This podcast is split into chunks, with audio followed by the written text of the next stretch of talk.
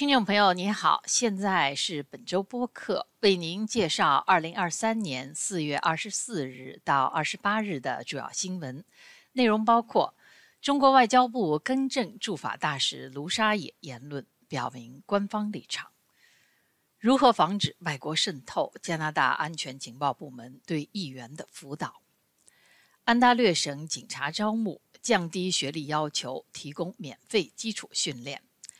加拿大公务员大罢工，工会要求总理介入劳资协议谈判。本台专访华裔导演、作家、活动人士关卓中。中国的俄乌和平计划融合了中国自身的利益和野心。联邦政府制定新的移民政策，以吸引讲法语的人，尤其是教师。下面请听新闻的详细内容。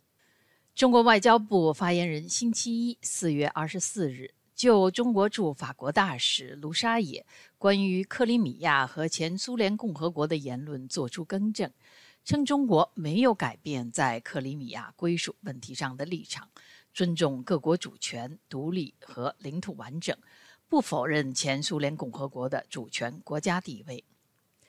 卢沙野四月二十一日接受法国媒体采访时强调，克里米亚最开始属于俄罗斯，又称没有国际协议确认前苏联加盟共和国的主权国家地位。采访播出后，全欧大哗，拉脱维亚、爱沙尼亚和立陶宛政府分别召见中国大使或临时代办。八十多名欧洲议员发表公开信，称卢的言论威胁欧洲安全。呼吁法国把他宣布为不受欢迎的人。法国外交部星期一召见了卢沙野。同一天，欧盟外交与安全事务高级代表傅雷利表示，欧盟可能在六月份重新评估和调整对华战略。卢沙野在二零一七年二月到二零一九年六月担任驻加拿大大使期间的言论也数次引发争议。卢沙野在加拿大的言论和战狼风格显然受到高层赏识。他在2019年7月被调任巴黎，担任中国驻法国大使。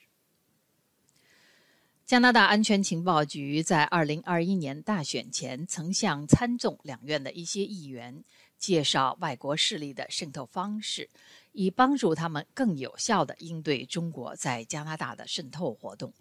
CBC 记者通过加拿大信息公开法获得了安全情报人员向议员们提供的相关提纲资料。议员们被告知，某些敌对国家对他们非常感兴趣，他们在公开场所的谈话可能被密切关注，他们的团队也会被用来打开缺口。渗透者可以非常耐心，利用无害的社交聚会。和发展共同爱好来与他们建立长期关系。有些人在与他们交谈时会故意说出错误的信息，以诱导他们出言纠正，从而获得正确的信息。安全情报人员提醒议员们警惕奇怪的相遇互动、频繁的私下会面要求、不合适的介绍和约请，注意针对你的团队的行动。以及反常的向你的办公室求职的努力。大选期间，议员们的竞选活动可能被利用，看似来自加拿大公民的捐款可能出自外国政府之手。安全情报局提醒他们，尤其要对来自可能与外国政府有联系的不知名人士的大笔捐款打个问号，注意筹款活动的运作方式以及团队成员可能受到的影响。为了吸引更多年轻人进入警界，安大略省今后招募警察时不再要求高等学历，警察必修训练课程的学费也将由省政府支付。安大略省长福特星期二四月二十五日在该省警察学院召开新闻发布会，他表示，安大略省需要更多的警察。各地警察局长向他反映，近年来汽车盗窃。入室抢劫和随机暴力等重大犯罪行为在增加，但是招募警察却有困难。福特表示，省政府将提交修改2019年社区安全与警察法的法案。该法案通过后，报名当警察只需拥有高中学历。省政府将支付安大略省警察学院的基础警察训练课程费用。这套训练课程为期三个月，费用为一万五千四百五十加元。学员需在半年内完成，才可获得录用。另外，安大略省警察学院正在扩大招生。自2024年起，该学院每年将有四批学员毕业，每批550人。目前是每年三批，每批480人。加拿大联邦公务员大罢工进入第二周，星期三四月二十六日，公务员联盟工会要求总理特鲁多亲自介入劳资谈判。工会主席阿尔沃德表示，特鲁多完全知道如何解决工会和联邦政府的这场劳资纠纷。尽管双方的谈判仍在进行，但是立场相差甚远。政府继续坚持要求工会接受二月份由第三方仲裁机构提出的方案，即三年内工资上涨百分之九。工会此前要求三年涨百分之十三点五，但目前已降低要求。但降低幅度没有公开。工会表示，其旗下成员需要更大幅度的提高工资水平，以应对物价上涨。而政府坚称，新的劳资协议应该对全体纳税人公平。罢工的联邦雇员来自三十多个政府部门，因此包括护照更新、税务、福利金发放在内的许多政府服务受到影响或陷于停顿。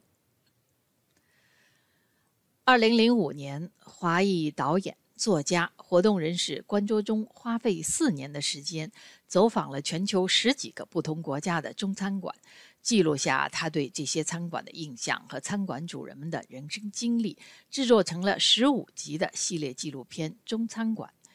去年，他把自己这段经历汇集成了一本书《你吃了吗》，并且已经与台湾的出版社签约，将会出中文版。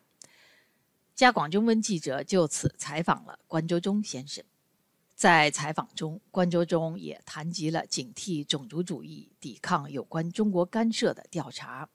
关周忠提醒人们，要警惕很多亲中人士正在把消除外国影响力和排华法案相提并论。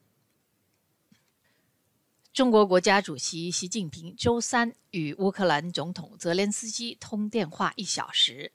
这是自俄罗斯入侵乌克兰以来双方的首次电话会谈。泽连斯基几个月来一直在公开寻求这一机会。双方协议，中国将派遣乌克兰危机特别代表团前往乌克兰等国访问。乌克兰任命了新的驻华大使。乌克兰前驻华大使2021年在任上去世，该职位已空缺了两年。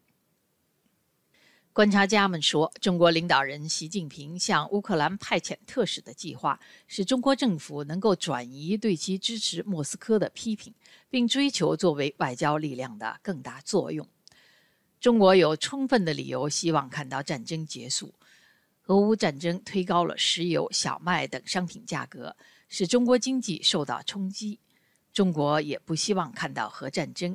此前，俄罗斯宣布把核武器部署到白俄罗斯。有观察家指出，在欧洲扮演和平使者有助于北京的发展。北京希望在欧洲与美国之间制造隔阂。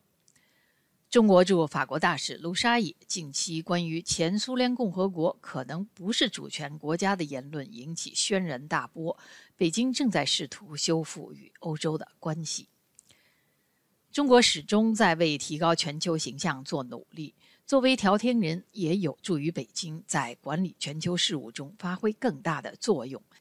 今年三月，沙特阿拉伯和伊朗在中国组织会谈后，宣布结束七年的外交对峙。中国政府今年还提出调解以巴谈判，建立一个新的中东安全机构，并帮助非洲国家解决争端。观察家们认为。北京组织和平谈判，显示了习近平的全球大国野心。中国的外交野心是对几十年来其不参与其他国家的争端和大多数国际事务，专注于经济发展的一种逆转。联邦政府说，他们正在制定一项关于法语移民的新政策，以促进加拿大的法语社区发展。官方语言部长吉奈特·泰勒说：“对加拿大来说，拥有一支双语劳动力和人口是一个优势。”这一政策是政府本周发布的官方语言五年计划的一部分。加拿大将从非洲、欧洲、中东和美洲招聘人员，吸引讲英法双语的移民到法语少数族裔社区定居。官方语言部长泰勒说，政府还希望招聘法语教师，以使这些社区能够提供良好的法语教育机会。他说。政府认识到加拿大存在英法双语劳动力短缺的问题，这一政策旨在确保未来有充足的移民资源。以上是本周主要新闻，谢谢您的收听。